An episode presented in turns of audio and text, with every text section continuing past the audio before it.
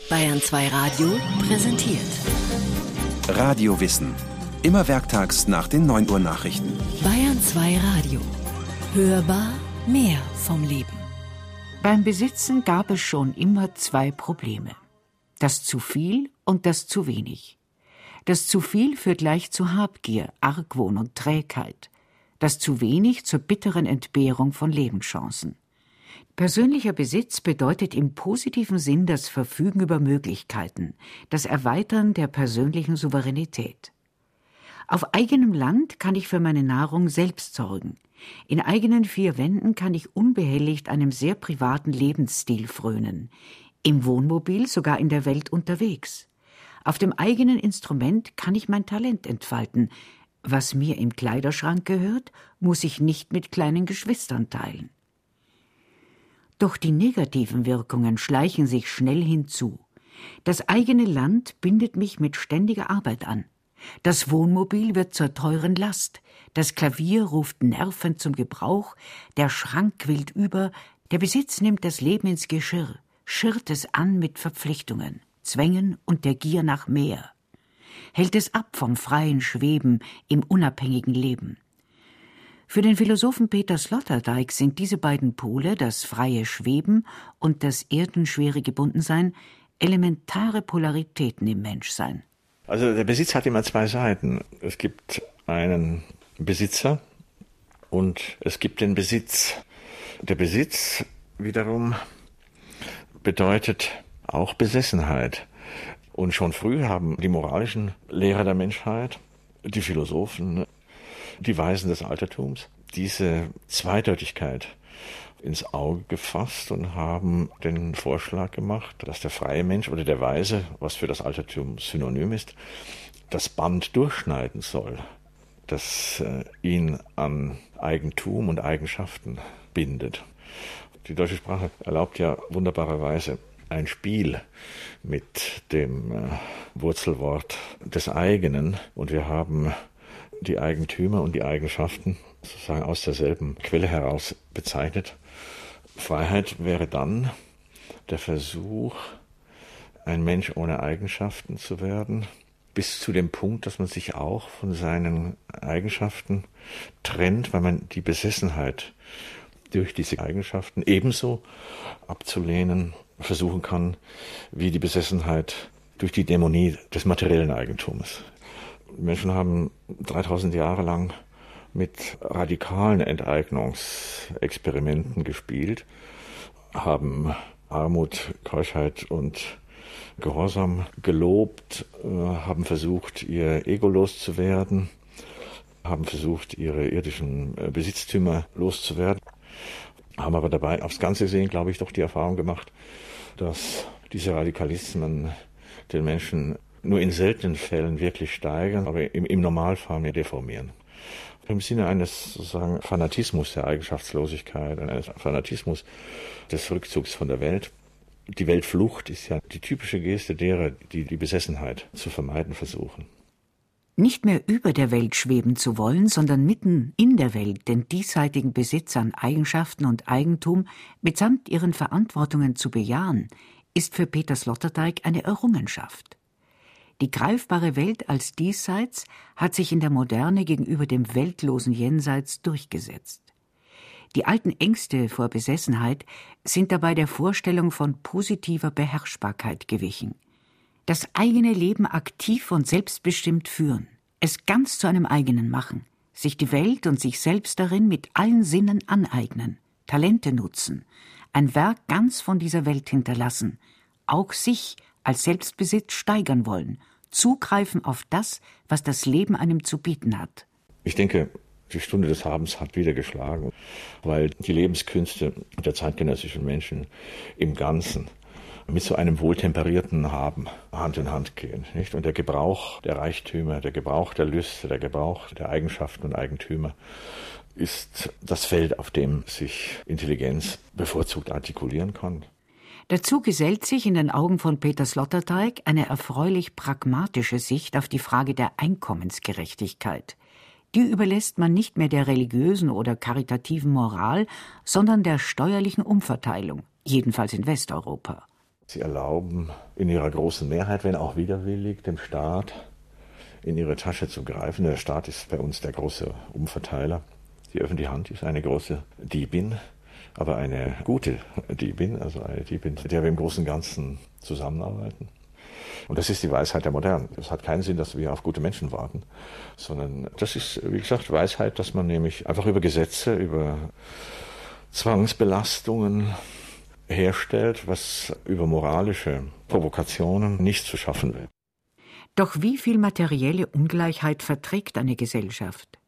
Diese soziale Frage stellt sich allen Kulturen, zeigt sich bei uns insbesondere im Wettstreit zwischen kapitalistischen und sozialistischen Weltbildern. Im aktuellen neoliberalen Wirtschaftsmodell dominiert eine Ansicht, wie sie der Ökonom Hans-Werner Sinn postuliert. Ungleichheit ist in der Marktwirtschaft die Voraussetzung für wirtschaftliche Prosperität. Und die Entlohnung erfolgt nicht nach dem Prinzip der Gerechtigkeit, sondern nach dem Prinzip der Knappheit. Der Sozialismus ist in seinem Kern eine Ideologie des Neides, der versucht, die Missgunst hoffähig zu machen. Der Mensch soll sich also auf dem Arbeitsmarkt dem Prinzip von Angebot und Nachfrage unterwerfen, wie eine andere Ware auch. Das humane Schicksal oder die gesellschaftliche Gesamtheit muss in den Hintergrund rücken. Das wird mit sozialistischem Blick ganz anders gesehen. Nachzulesen zum Beispiel in einem politischen Wörterbuch aus DDR-Zeit. Der unversöhnliche Widerspruch zwischen dem gesellschaftlichen Charakter der Produktion und der privatkapitalistischen Form des Eigentums muss überwunden werden. Das sozialistische Eigentum an den Produktionsmitteln beendet die Ausbeutung. Es vereinigt die Menschen zur gemeinsamen Arbeit im Interesse der gesamten Gesellschaft. Das Wesen des sozialistischen Eigentums wird charakterisiert durch die sich entwickelnden Beziehungen der kameradschaftlichen Zusammenarbeit und der demokratischen Planung. Kameradschaft durch Kollektiveigentum ist in den bisherigen sozialistischen Experimenten allerdings selten geglückt. Man hat unterschätzt, wie sehr Verantwortungsfreude mit persönlich spürbarem Eigentum zu tun hat und dass anonymes Volkseigentum wenig Gefühlsbindung schafft. Andererseits verhindert auch das privatkapitalistische Eigentum an Aktien und Unternehmen die Verantwortungsfreude der Angestellten, wenn sie ihre Arbeit ohne Eigentumsbeteiligung nur als lästigen Job begreifen. Die Suche nach emanzipativen Modellen, die das Humane sowohl im Einzelnen fördern als auch im gesellschaftlichen Ganzen, wird wohl weitergehen müssen.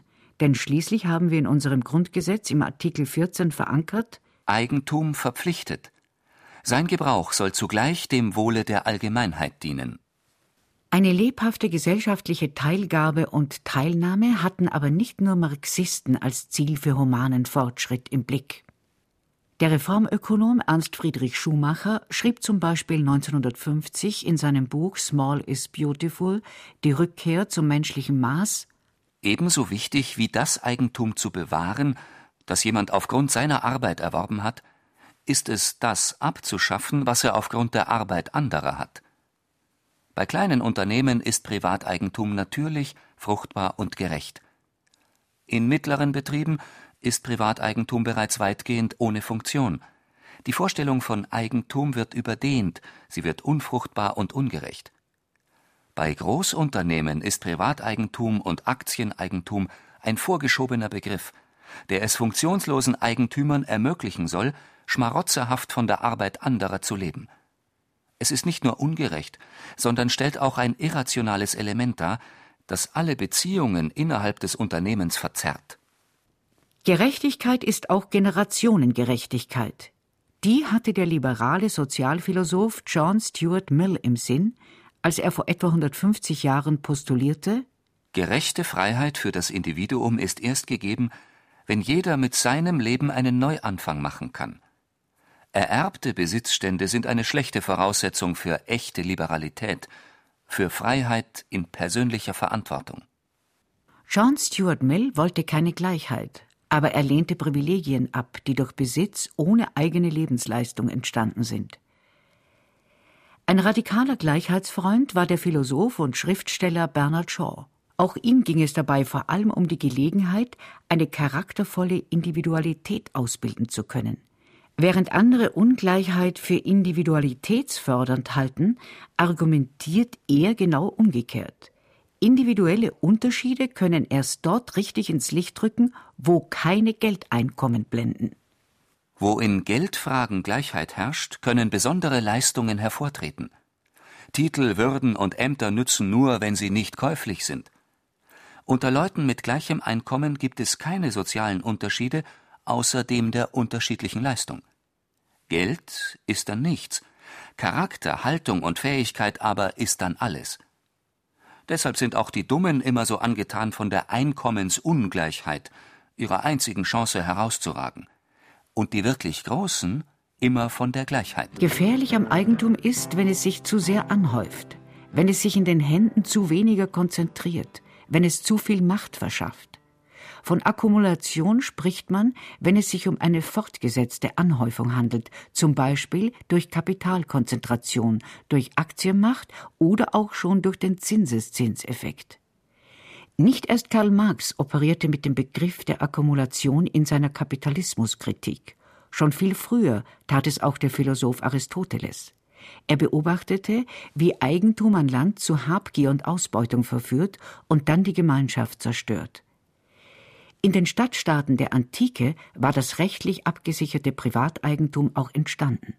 Romulus und Remus, der Römer Lucrez und Solon waren um 1000 bis 700 vor Christus die Pioniere der Verrechtlichung.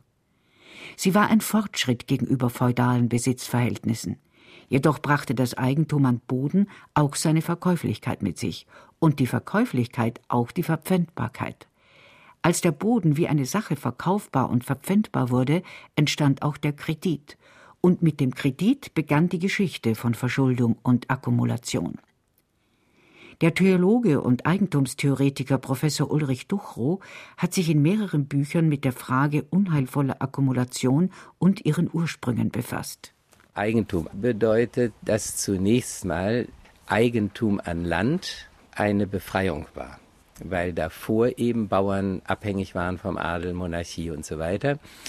Dann aber kam sofort aufgesetzt auf diese Errungenschaft, würde ich mal sagen, des Eigentums an Land, eine Entwicklung, die mit einem Geldmechanismus, mit einem Kreditmechanismus zusammenhängt, dass nämlich dann, wenn man Eigentum verleiht, also damals vor allem Saatgut, man mehr zurückfordern wollte, als man geliehen hatte. Also die berühmte Frage Zins.